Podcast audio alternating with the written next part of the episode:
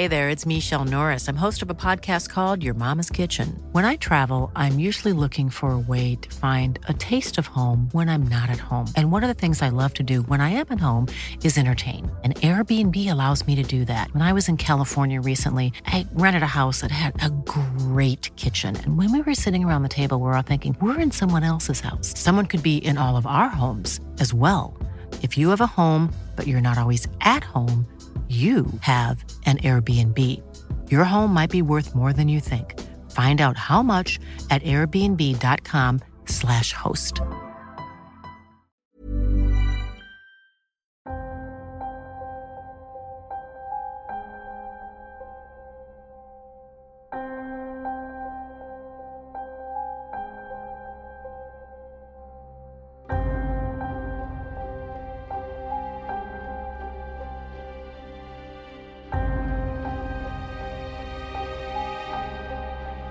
En septiembre de 1978, una chica de apenas 15 años pedía aventón en una de las carreteras de California, cuando un viejo y amable hombre ofreció llevarla en su camioneta.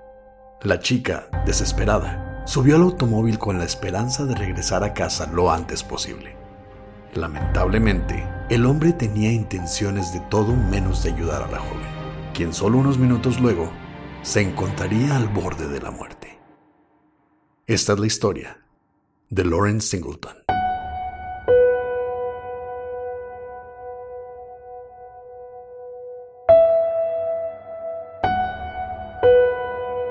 Estás escuchando Señales Podcast.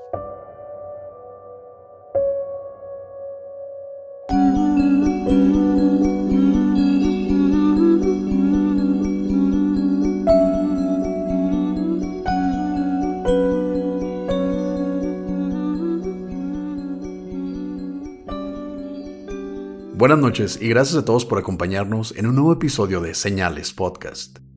Les agradecemos a todos su paciencia y su apoyo y les agradeceríamos bastante si se suscribieran a nuestro canal de YouTube, le dieran like a los videos, pongan su comentario con sugerencias, notas sobre el episodio o cualquier comentario que ustedes quieran. Aparte, no olviden suscribirse para apoyarnos y picharnos una coca, una cerveza o una Pepsi para Pepe. Invitarnos para los que no son de Chihuahua.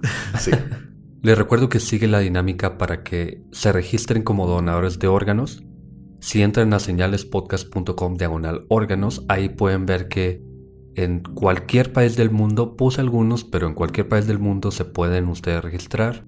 Hay unas instrucciones para que entren a una dinámica en la que se pueden ganar una playera y se las mando a cualquier país del mundo. Entren a la página señalespodcast.com diagonal órganos y vean cómo es la dinámica.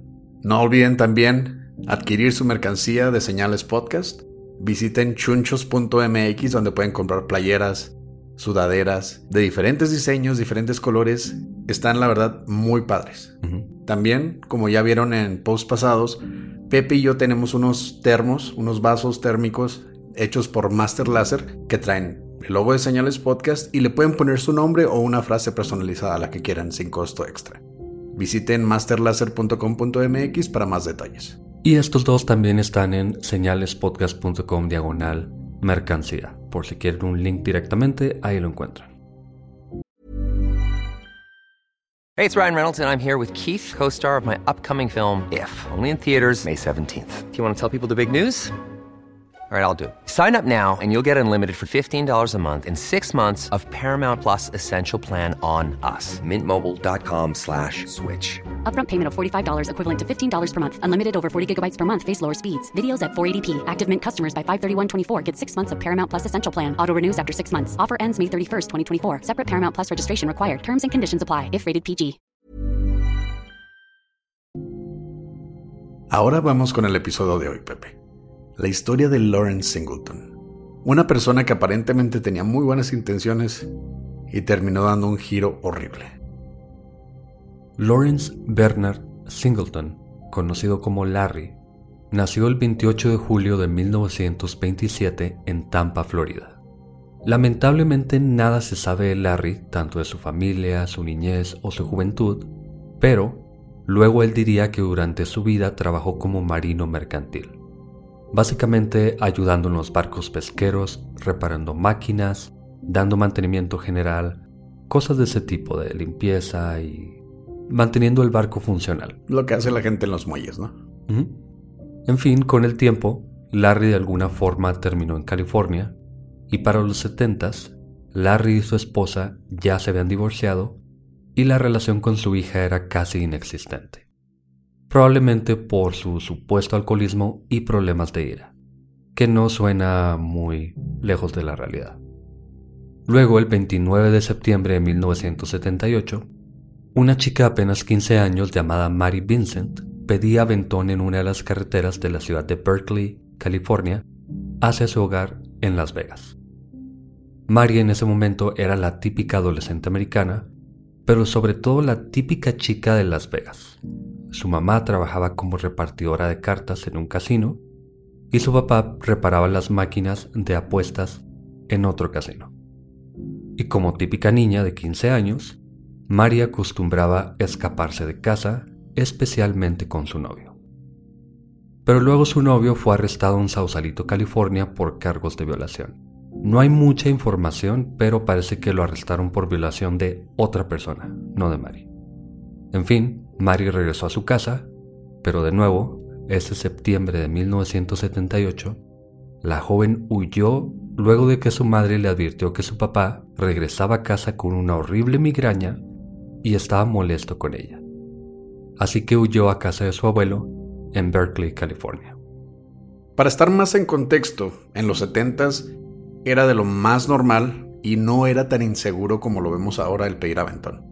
De hecho, era una forma bastante común para, para moverse de una ciudad a otra cuando no tienes dinero para pagar un camión o no tenías un carro. Sí. Entonces era súper normal ir en cualquier carretera de Estados Unidos y ver gente pidiendo aventón, ya fueran hombres o a veces grupos de mujeres o mujeres solas. Como pasó en el caso de Ed Kemper, él tenía un sticker que le daba un poquito más de seguridad a las personas de subirse con él porque parecía que era persona de confianza de la universidad, pero sin el sticker él habría podido subir a cuanta gente quisiera también, era muy normal. En fin, luego de unas semanas en casa de su abuelo, ese 29 de septiembre, Mari quiso regresar a Las Vegas. Así que preparó su mochila y esperó al lado de la carretera a que alguien la llevara o acercar a su ciudad. Varias fuentes tienen información un poco diferente de que ella era de Las Vegas y iba a Berkeley, y otra que era de Berkeley e iba a Las Vegas, pero o que estaba con su abuelo, iba con su familia, o estaba con su familia, iba con su abuelo, como sea. Ella había escapado de casa, si regresaba a casa o iba a su abuelo, la verdad no hace mucha diferencia. Ella simplemente estaba pidiendo Benton. Sí, cabe mencionar que Mary había tenido la idea de escapar de California en un principio para buscar una mejor vida, ¿no? Vamos a fugarnos, vamos a ser independientes, vamos a hacerla en grande por nosotros mismos. Pero no le fue tan bien. Se dicen varias versiones también de que tuvo que dormir en la calle, que buscaba lugares abandonados para dormir. Entonces terminó por decidir volver a su casa, donde sabía que tenía algo seguro. Es entonces que Larry, de ahora 51 años, se detuvo al lado de la joven y algunos mochileros más y le ofreció llevarla. Había espacio para los demás, según ellos, pero el hombre dijo que solo podría llevarla a ella. Tal vez por la dirección en la que iba, tal vez de alguna forma logró convencerlos de que solamente podía llevar a una pasajera, quién sabe, pero dijo que solo a ella. Otra versión menciona que ella estaba esperando, bueno, pidiendo aventón con dos otras mujeres y que cuando se paró Larry, era una, él traía una van, una, una van como de transporte de personal o los que usan para cargar las cosas para las tiendas. Es un vehículo muy grande, ¿no? Generalmente se usa para llevar 11, 12 personas. Y las otras dos mujeres se les hizo muy raro y les dio mala vibra que esta persona con una van tan grande haya dicho que solo una persona podía ir con él. Pero Mari solo quería volver a su casa. Mm. Entonces aprovechó la ida. Según Larry, originalmente iba a la ciudad de Reno, también en Nevada, cerca de Las Vegas, pero no sería ningún problema desviarse un poco hacia Las Vegas. Además, el hombre parecía amable, de avanzada edad, y hasta el hijo de su hija, que era de la misma edad que Mary. Así que María aceptó la oferta, ignorando las advertencias de los otros chicos, o dos chicas en alguna versión, y se subió a la. Todo lo que quería era llegar a casa. Durante el camino, Mary se sintió un poco incómoda con Larry, por lo que decidió tomar una siesta y evitar convivir o platicar con él. Pero luego de unas horas, cuando Mary despertó de su siesta, inmediatamente notó algo raro. El área y la autopista no le eran nada familiares, además de no ver ni un solo automóvil más en el camino, cosa imposible en la autopista hacia Las Vegas. Y sus sospechas fueron confirmadas cuando pasaron por un anuncio vial que decía Patterson, California, en dirección totalmente opuesta. Mary, aunque pequeña, pero con experiencia de vida, no dudó en preguntar qué estaba pasando. Y le dijo, sabes que vamos en dirección contraria. El hombre, al parecer tranquilo, dijo que había sido un simple error. De alguna forma tomó la salida incorrecta y no era gran problema regresar al camino correcto. Pero primero necesitaba orillarse a orinar antes de volver. Comprensible, me ha pasado. Algunas carreteras tienen el anuncio ya cuando tienes que tomar la salida y simplemente te vas a esperar un retorno más. Bastante normal. Un hombre de avanzada edad tiene que orinar. Todo va bien.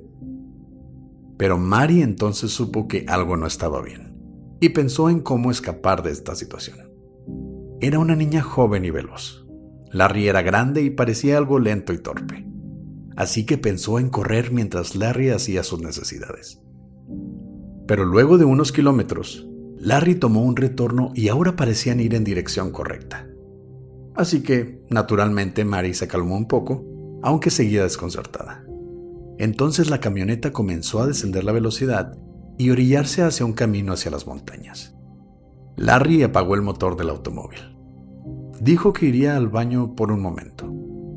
Abrió su puerta y caminó hacia la parte trasera de la van. Mary estaba un poco cansada, así que abrió su puerta y bajó de la para estirar las piernas por un momento. Pero al pisar el terreno, notó que una de sus agujetas estaba suelta.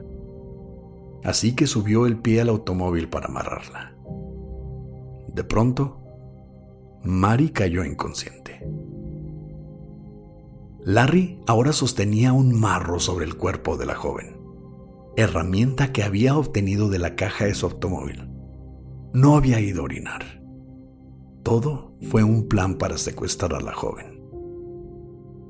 Mary volvió en sí poco tiempo después, cuando Larry la sujetaba de la cabeza y la sacudía intentando despertarla.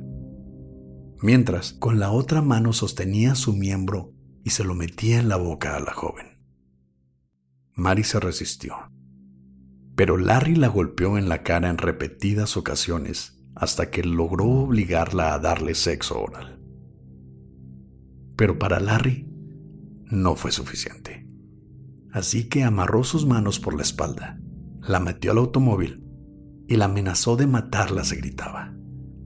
Luego, Larry la violó en repetidas ocasiones. Por si fuera poco, Larry manejó la van completamente desnudo hasta llegar a otra intersección a unos kilómetros, donde se detuvo a violar a Mary en repetidas ocasiones más, mientras la obligaba a tomar alcohol de una botella de plástico hasta que la joven perdió el conocimiento de nuevo. Un tiempo después, Mary recordó despertar de pronto, acostada de espaldas a un lado de la carretera con la vista extrañamente perdida entre las estrellas. Algo parecía molestarla en su brazo derecho, pero sus sentidos estaban casi totalmente apagados por alguna razón. Luego, logró enfocar su vista en la figura de Larry parado al lado de ella, quien ahora tenía algo en las manos. El hombre entonces levantó el objeto sobre su cabeza y lo dejó caer sobre Mary quien sintió el peor dolor que había sentido hasta ese momento en su vida. En ese instante, los sentidos de Mary se agudizaron y se dio cuenta de que Larry le cortaba el brazo izquierdo con un hacha. Larry tomó fuerzas de nuevo y con el tercer hachazo logró cortar el brazo de Mary, justo debajo del codo. Luego hizo lo mismo con su brazo derecho, mientras la joven intentaba patearlo. Luego de cortar sus brazos, Mary le rogó al hombre que la dejara libre, que no la matara, a lo que Larry contestó, ¿Quieres ser libre? Yo te liberaré. Luego la arrastró unos metros hacia un puente y la aventó al canal de desagüe, donde la dejó desangrándose antes de subir a su camioneta y huir. Pero Mary no estaba muerta, todo lo contrario. Estaba determinada a vivir, ahora más que nunca. Así que, recordando las lecciones de su escuela y sus padres, metió las orillas de sus brazos en el barro a la orilla del desagüe para tapar la hemorragia. Y cuando pudo ponerse de pie, totalmente desnuda, levantó sus brazos sobre la cabeza para debilitar el flujo sanguíneo hacia las heridas. Y siguiendo el ruido de los carros hacia la autopista, Mary consiguió llegar a la orilla por donde caminó algunos minutos, hasta que un automóvil con dos jóvenes se orilló a ayudarla. Pero al ver a la chica en esta condición, los dos hombres huyeron a toda velocidad. Y ahí te pregunto, Pepe, ¿qué habrías hecho tú? Lo mismo. Yo... Es que me imagino a Mary, imagínate totalmente desnuda, sin brazos, sangrando, llena de sangre por todos lados, con las manos hacia arriba. Parece algo de Silent Hill, de Resident Evil, de cualquier juego de zombies o de lo que tú quieras. Esto es lo que se me hace más irónico de todo. Mm. Tú eres el que menos cree en cosas paranormales y es el que más le daría miedo. Es que no es algo paranormal, pero es verte dentro de una película, justo en ese momento. ¿Y qué pasa a los que ayudan a la que está escapando del asesino en una película? Los terminan matando. Pero gracias a, gracias a las cosas, no es una película. En mi caso, es una mujer desnuda que tiene los dos brazos cortados a la mitad sangrando, obviamente necesita ayuda. Eso dices aquí, sentado en este escritorio, pero ya en el momento yo creo que no, no haríamos mucho. Más en el momento yo creo que sí, pero eso es lo que decimos. Tal vez tú sí te pararías, tal vez yo no, quién sabe, ya viendo la situación. Tal vez. Lo bueno es que ninguno de los dos estuvo ahí en ese momento. Pues sí. Porque al poco tiempo pasó una camioneta con dos personas de vacaciones pasando por el área. Quienes la subieron a su vehículo y la llevaron a un aeropuerto cercano donde pidieron ayuda al número de emergencias. Por suerte, Mari logró sobrevivir. Toda una guerrera. Fíjate que si yo, yo creo que si en algún momento me cortan una mano, no voy a pensar en meterla en lodo para cerrar la herida, ni levantarla, yo nomás voy a llorar, dar vueltas en el piso y desangrarme. Sí. Y no solo eso, no solo logró sobrevivir, también describió con detalle a Larry de quien se hizo un retrato hablado con el que uno de sus vecinos logró reconocerlo y denunciarlo el 9 de octubre de ese año, solo un mes después del ataque. Ahí ya Mari me está dejando en vergüenza, bien cabrón, porque aparte de que no podría sobrevivir yo a la herida, no soy bueno para describir a nadie, güey. Si me dicen, descríbeme a Pepe, pues está pelón y... Y ya. Y ya. Sí, aparte Larry no es una persona con facciones muy reconocibles, es un típico americano de California aparte. Así que, no, no es cierto, él es de Florida. Así que un anciano de Florida y ya. Es como decir un moreno mexicano. Básicamente. Pero si no, no tiene muchas facciones. Por suerte, yo creo que en el shock, en el verse ella en esa situación con los sentidos tan con los sentidos tan agudizados en ese momento, probablemente se concentró a lo mejor inconscientemente en no olvidar esa cara. Y yo creo que no se te olvida una cara en ese momento. Eso sí es cierto. Ya en, en una situación de vida o muerte. Pero el problema es describirla, como dices tú. Me puedo acordar muy bien de su cara, pero escribir la cara ya es otra cosa. Y lo hizo muy bien. En fin, cinco meses después, luego del juicio, durante el que Mary, ahora con brazos prostéticos, y son como unos ganchos, son unos brazos muy baratos porque nunca tuvo ayuda a Mary, declaró contra su agresor. Lawrence Singleton fue encontrado culpable de secuestro, intento de homicidio, violación, sodomía y copulación oral forzada en marzo de 1979. Y según Mary, al terminar su declaración en la corte, tuvo que pasar al lado de Larry para tomar su asiento, momento en que Larry se inclinó hacia ella y le susurró, aunque sea lo último que haga, terminaré lo que empecé. Viejito pendejo. Mm, en todos lados pasa, pero por fortuna, bueno, por fortuna tenemos mucha información de casos estadounidenses porque allá hacen bien su trabajo, pero yo creo que aquí en México pues pasa exactamente lo mismo, en todos lados. En fin, aunque Mary ganó una demanda de compensación contra Larry de 2.5 millones de dólares, de los cuales recibiría básicamente un porcentaje de las ganancias de él de por vida, como si él ganaba mil dólares en un mes, probablemente le quitaban la mitad y se iba para Mary, algo así. Pero ella no recibía básicamente nada. Él era desempleado, estaba ya muy grande, probablemente recibía nada más ayuda del gobierno, y eso ahora quién sabe. Así que Mary simplemente no vio prácticamente nada de ese dinero. De hecho, se dice que en ese momento, cuando recibió la sentencia, Larry solo tenía 200 dólares a su nombre en todas sus pertenencias. Sí. Y aún así, aún en la cárcel, parecería que él no era una amenaza, pero Mary no lo veía así. Aún después de ser encontrado culpable de todos los cargos, Larry fue sentenciado a solo 14 años de cárcel. Peor aún, por su buena conducta dentro de la cárcel y trabajar como profesor, acabó saliendo bajo libertad condicional luego de 8 años. Es una mentada de madre. Esos 14 años que le dieron era la pena máxima en ese entonces en el estado de California. Pero bueno, ya sabemos que es muy poco tiempo para las atrocidades que hizo este hombre. Y todavía le dan chance de salir temprano, le dan, le dan la oportunidad de salir antes por buen comportamiento. Bueno, es algo que es su derecho, no se lo pueden quitar, aunque haya hecho todo esto. Entiendo que tiene que seguirse la regla aunque no nos parezca, pero obviamente la gente no estaba nada contenta con esto, pero Larry tampoco tuvo la mejor vida después de salir. Gracias, gracias.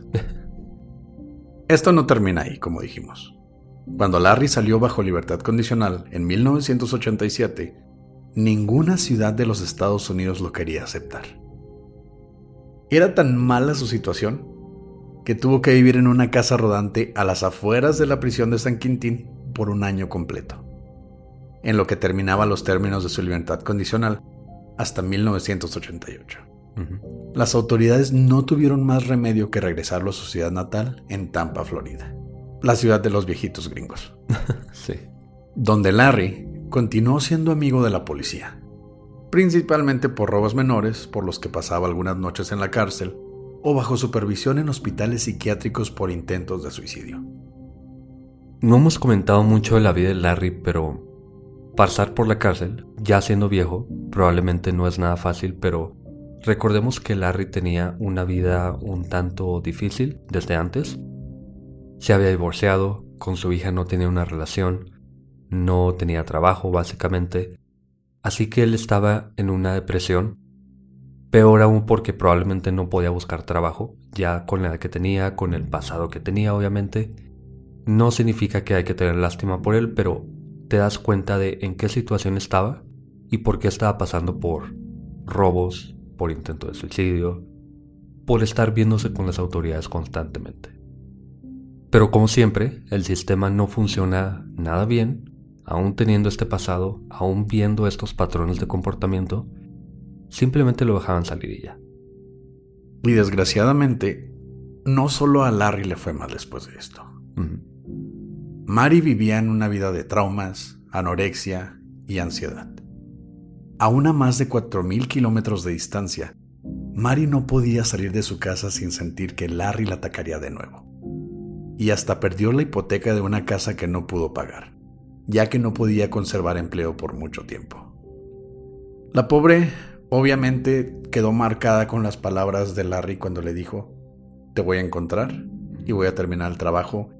Eso es algo que físicamente puede que te recuperes. No recuperó sus dos brazos, obviamente, pero obviamente. Aprendió, a, aprendió a manejarse en la vida, pero aún así psicológicamente la herida nunca cerró. Ella siempre vivió en miedo, tenía estrés postraumático, no dormía, no comía. Entonces, era el infierno en vida para Mari también. Ella platicaba de hecho que en varias ocasiones se despertaba después de una pesadilla, se caía de la cama porque intentaba ah, levantarse sin sus manos, o si se iba a acostar intentaba hacerlo pensando que tenía su mano y terminaba lastimándose el brazo, se le dislocaba el hombro, cosas de ese tipo. Entonces Mari no sé si nunca pudo adaptarse a no tener sus brazos completos, pero estuvo pasando por una etapa muy difícil, especialmente luego de que salió Larry. De hecho, Mari se casó y se divorció muy poco tiempo después.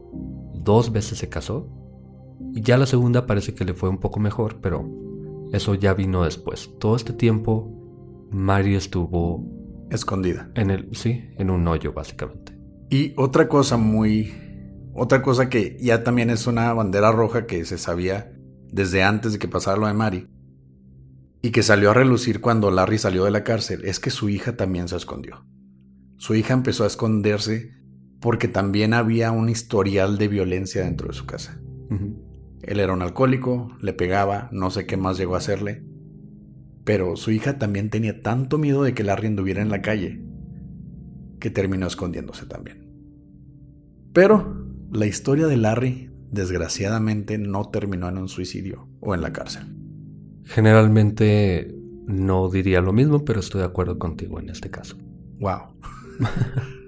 Solo unos años luego, en febrero de 1997, Larry, en sus propias palabras, deprimido, alcoholizado y drogado, contrató a una trabajadora sexual llamada Roxanne Heyer de 31 años, quien, decía él, generalmente era una persona agradable.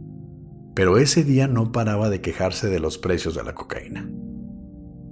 Es un poquito obvio para nosotros, pero ustedes que están escuchando, dense cuenta desde ahorita, desde el comienzo de esta historia, cómo se está justificando Larry por lo que viene. Él está diciendo que ella estaba en mal humor, preparándote para justificar más. Eso es algo que mucha gente, y a veces yo tampoco lo noto o no le pongo mucha atención. Es como, ok, pues sí, se está quejando de la cocaína.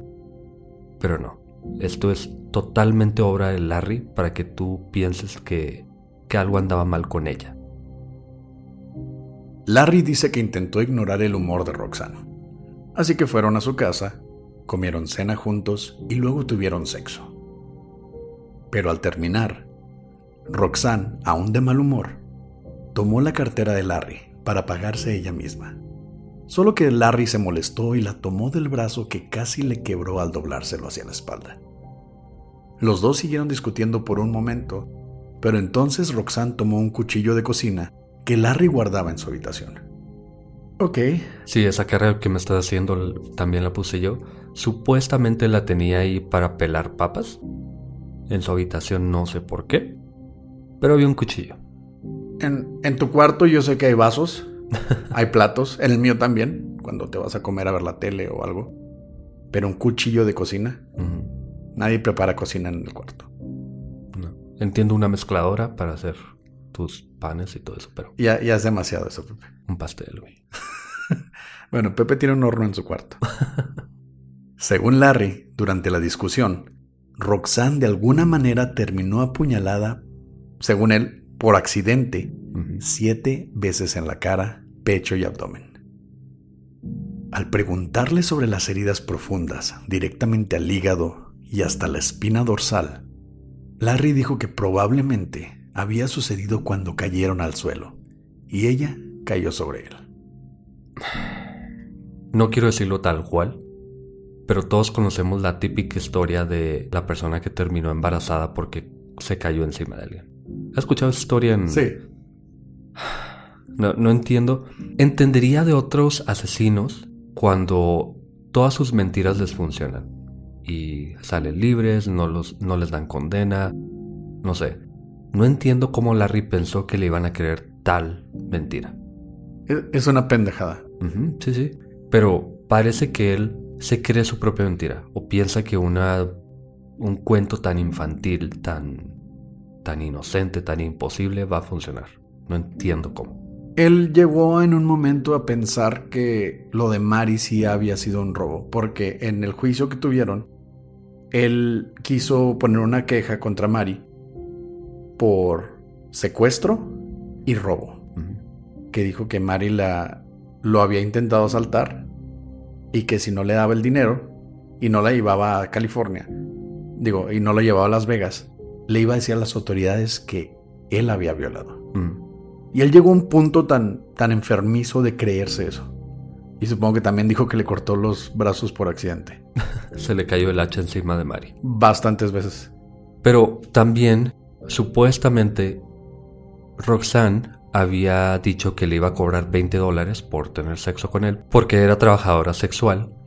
Y aparentemente, de nuevo, según Larry, y no le creo nada, pero él dijo que ella intentó agarrar más de 20 dólares. Así que por eso ella también estaba robándole, o intentando robarle.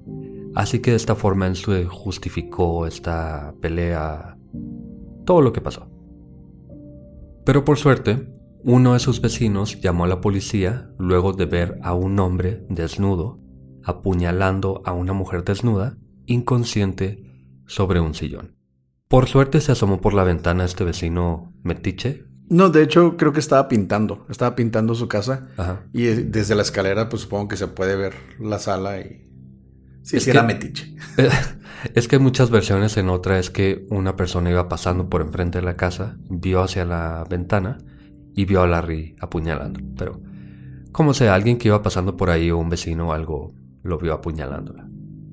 Y cuando la policía llegó, muy tarde, dijeron encontrar a Larry parado sobre el cuerpo de la mujer, de Roxanne, madre de tres hijos, y con la ropa llena de sangre. Desnudo, con ropa, no sé, pero lleno de sangre. Supongo que la ropa estaba enseguida de ellos, ¿no? Tal vez. De nuevo, Larry fue enjuiciado, ahora en Tampa, Florida, lugar hasta el que Mary, de ahora 34 años y madre de dos hijos, fue a declarar en contra de su atacante, como lo llamaba. Mary se rehusó todo el tiempo a decirle por su nombre, siempre le decía mi atacante. Y gracias a ella, en parte, Larry fue sentenciado a pena de muerte el 14 de abril de 1998. Porque ya no estamos en California. California tiene leyes muy laxas, muy ligeras. Florida no. Florida dijo, esta persona no merece vivir, lo vamos a matar. Qué bueno, ya hacía falta. Pero, luego de apelaciones, luego de... Es un proceso muy largo, aunque te declaren, aunque te sentencien a muerte, es un proceso muy largo que puede nunca llegar.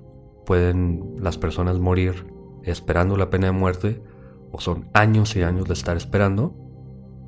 Pues Larry esperó demasiado tanto que a sus 74 años murió aún en la cárcel por causa de cáncer, en diciembre del 2001. Soy muy empático con la gente que tiene cáncer, con la gente que pasa por enfermedades crónicas. Sé que es difícil, las familias sufren mucho, pero en este caso, en este caso en específico, estoy muy contento y espero que él haya sufrido bastante antes de morir. Porque en la pena de muerte es algo rápido y eh, de alguna manera hasta humano. Entonces espero que el cáncer se lo haya comido poco a poco y lo haya hecho sufrir bastante. Ok. Sí, estás viendo mi odio, sí. Sí, lo entiendo completamente. Yo no apoyo la pena de muerte porque siempre hay personas inocentes que terminan siendo ejecutadas. Pero sí, en este caso era una persona que no merecía seguir con vida. Cosas buenas pasaron de esto. El estado de California luego pasó la ley Singleton, que deberían haberle puesto el nombre de Mari o de Roxanne o algo, pero bueno. Pues sí, pero bueno, pasaron esta ley. Lo bueno es que se hizo esta ley, con la que ahora les es posible condenar a criminales que hagan uso de tortura durante sus crímenes a cadenas de entre 25 años y cadena perpetua. Poquito muy tarde, pero se hizo. se, se hizo un precedente y Mari fue una de las mujeres que más estuvo moviéndose para que esta ley se moviera. Y de hecho Mari ahora es una artista. Ah, sorpresivamente ella dijo que un día despertó, quiso simplemente pintar, hizo un retrato de ella misma y al parecer tenía habilidades naturales de, desde nacimiento al parecer. Y es una artista bastante buena de hecho. Tristemente ella tenía algunos intereses de ser bailarina de ballet. No pudo, simplemente no pudo. Y bueno, lo bueno es que ahora sí puede ser artista con ciertas limitaciones, pero parece que es un atractivo más para las personas que compran su arte. Sí, aparte ella fue a, varias escuelas especiales para gente con capacidades diferentes. Le enseñaron a, usar sus, aditamentos, los que usan los brazos, de una manera óptima y pudo vivir una vida bastante normal. El trauma se queda, pero ella se sintió relajada después de que Larry murió. Sí. Ella dijo que lamenta mucho que haya pasado lo de Roxanne, pero el hecho de que Larry haya hecho esto y que lo condenaran a cadena perpetua, al menos efectivamente, es decir, no lo mataron, pero se quedó hasta que murió en la cárcel, ya con eso ella estuvo más tranquila, pudo hacer su vida y de hecho ahora tiene una organización de ayuda para mujeres víctimas de crímenes de este tipo. No sabemos si Larry tuvo más víctimas de este tipo. Es casi seguro que sí hubo bastantes víctimas de este tipo porque fue un modus operandi bastante bastante inteligente, por así decirlo, bastante planeado. Yo creo que habrían encontrado víctimas de este tipo con, este... Por cierto, hay personas que hacen artículos que especulan mucho y ellos pensaron que le había cortado los brazos para evitar que se para evitar que la identificaran con sus huellas dactilares. No sabemos qué pasó con los brazos o con los dedos o con la mano o lo que sea. Quién sabe, yo, yo creo que es especulación, simplemente él quiso como dejarla a morir, pero sin matarla directamente, no sé por qué. Pero yo creo que habían encontrado más víctimas con heridas parecidas. Lo bueno es que ya no. Siguió viviendo este hijo de la chingada. Gracias por escuchar. Señales Podcast. Buenas noches. Hi, I'm Daniel, founder of Pretty Litter. Did you know cats tend to hide symptoms of sickness and pain? I learned this the hard way after losing my cat, Gingy. So I created Pretty Litter, a health monitoring litter that helps detect early signs of illness by changing colors, saving you money and potentially your cat's life. Pretty Litter is veterinarian developed, and it's the easiest way to keep tabs on your fur baby's health right at home. Go to prettylitter.com and use code ACAST for 20% off your first order and a free cat toy. Terms and conditions apply. See site for details.